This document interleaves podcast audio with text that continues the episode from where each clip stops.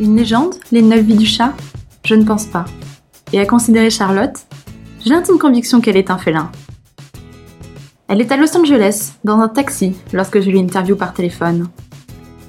Personne ne marche à LA, tu sais, me dit-elle. Tout le monde utilise sa voiture, même pour faire 300 mètres. C'est moche. Charlotte, je la connaissais déjà avant de l'interviewer. Elle est du genre à ne pas passer inaperçue. Aussi remarquable que remarquée, elle se met partout où elle passe son immense sourire et son éclat de voix. Elle mène sa première vie à cheval entre les Alpes et l'Afrique, Madagascar en particulier. Lorsqu'elle vous raconte cette période de son enfance, la jungle se dessine dans ses mots.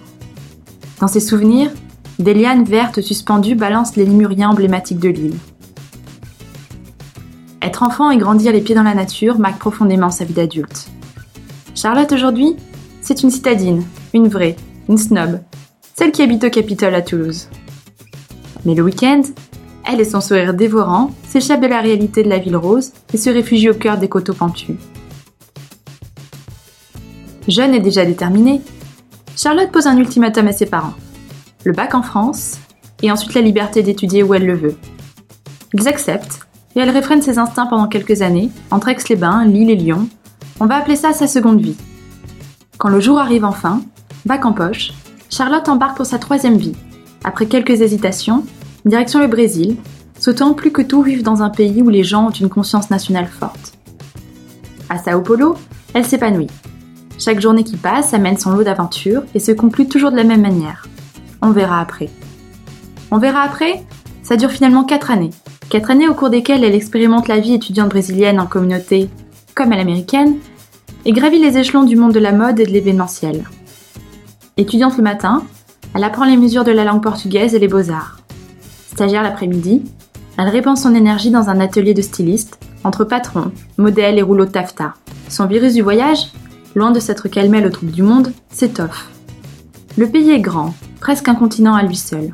En trois heures, Charlotte troque la ville stressée ses habitants en attaché case pour les forêts tropicales et les pins.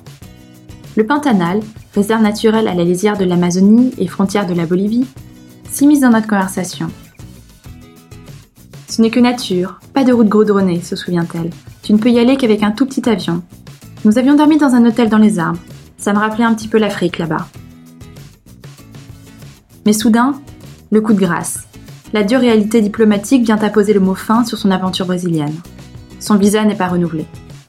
En moins de 30 jours, les valises sont bouclées, les adieux distribués, et Charlotte foule à nouveau le sol français. Sa quatrième vie, française et entrepreneuriale, commence un mois de mai pluvieux. Je ne sais pas s'il a vraiment plu tout le temps, me raconte-t-elle, mais dans mon souvenir, c'était le mois de mai le plus horrible. Mais Charlotte, je vous l'ai dit, c'est un félin. Elle retombe vite sur ses pattes et découvre un nouvel univers, celui des startups. À l'époque, ce n'est encore qu'un vague mouvement venu de l'autre côté de l'Atlantique qui ourdit en secret.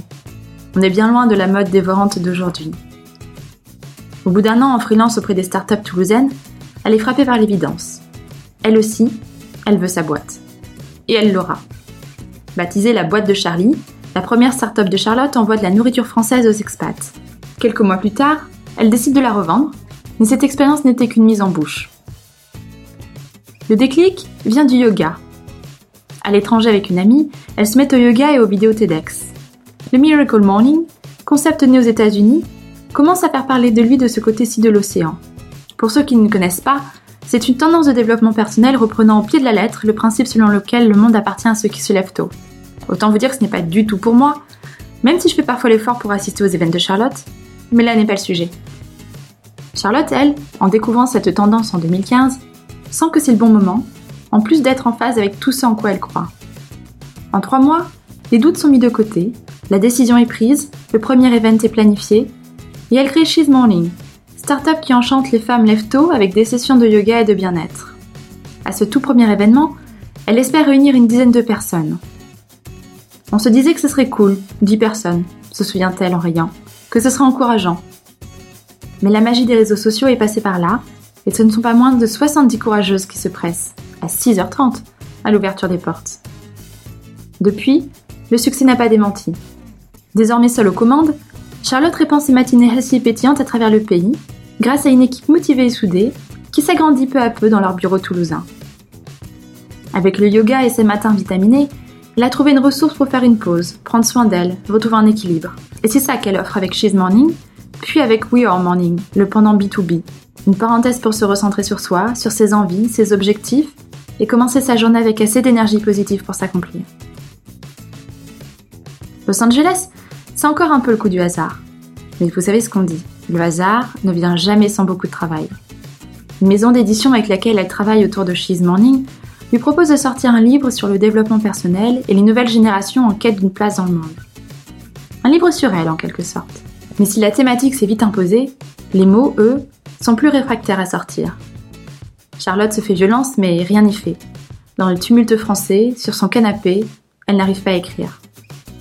Direction Los Angeles. Sur un coup de tête, les billets sont pris, les proches avertis. Ce genre de décision spontanée de sa part, ils en ont l'habitude. Sa cinquième vie, une vie parenthèse, dirons-nous, s'enclenche pour trois mois. Les États-Unis, c'était une évidence. Marre de la France, entendre les gens râler, ça lui fait mal à l'intérieur. Et puis Los Angeles, elle ne connaît pas encore. Temple américain du yoga et de la mode healthy. C'est certain, sa mère aurait sans doute préféré qu'elle aille se réfugier dans un chêne à la montagne. Mais ce déracinement pour Charlotte, c'est avant tout celui du retour aux valeurs. C'est très important de se déraciner de temps en temps, raconte-t-elle. Quand tu vis à l'étranger, l'image fonctionne bien. Tu es comme une plante. Tu emportes tes racines avec toi et tu te replantes quelque part. Les racines sont obligées de revenir aux fondamentaux de base. Qui je suis, quelles sont mes valeurs, où je vais, qu'est-ce que je veux faire? Il n'y a que vivre à l'étranger qui permet d'accomplir ce process. Mener de front She's Morning et l'écriture depuis Los Angeles n'est pas si évident. En cause, la charge de travail d'une boîte qui cartonne, le décalage horaire et, oserons-nous, la difficulté de Charlotte à lâcher du lest. J'ai une confiance absolue dans mon équipe, mais j'ai tendance à crier fort quand j'ai l'impression que ça va déraper, admet-elle. Les filles ont une expression, elles disent que j'arrache des têtes. Charlotte ne boucle pas son livre à Los Angeles, mais elle y a trouvé ce qu'elle cherchait. L'inspiration, le temps, la nature. Là-bas, les couleurs sont plus vives, leur vivacité s'absorbe par la peau. Pas comme en France, grimace Charlotte. À Los Angeles, on dirait presque que les couleurs sont dopées par un filtre Instagram. Depuis qu'elle est rentrée en France de ce trip américain et a repris sa vie française, Charlotte n'arrête pas. On la voit virevolter à Paris et à Toulouse au gré de ses sessions matinales de yoga et d'inspiration. Elle a finalement trouvé le temps de finir son livre ici. Il dort patiemment dans un tiroir chez son éditrice. Je préfère rester complètement impliquée dans le développement de mon entreprise, explique Charlotte. Quand le moment sera venu pour moi, que je serai en mesure de libérer le temps nécessaire à mon livre, je passerai un petit coup de fil à mon éditrice et je pourrai me lancer dans cette nouvelle aventure sereinement. Parce que vivre plusieurs vies, oui, la question n'est pas là. La vraie question, c'est plutôt de savoir quand est venu le moment de faire le pas de côté, de passer à autre chose ou de rester encore un peu. Quand arrêter, quand mettre de côté, quand continuer. Alors je ne sais pas. Est-ce que les neuf vies du chat sont une légende? Mais ce qui est sûr, c'est que Charlotte, elle, elle traverse chacune de ses vies avec l'énergie et l'optimisme d'une battante.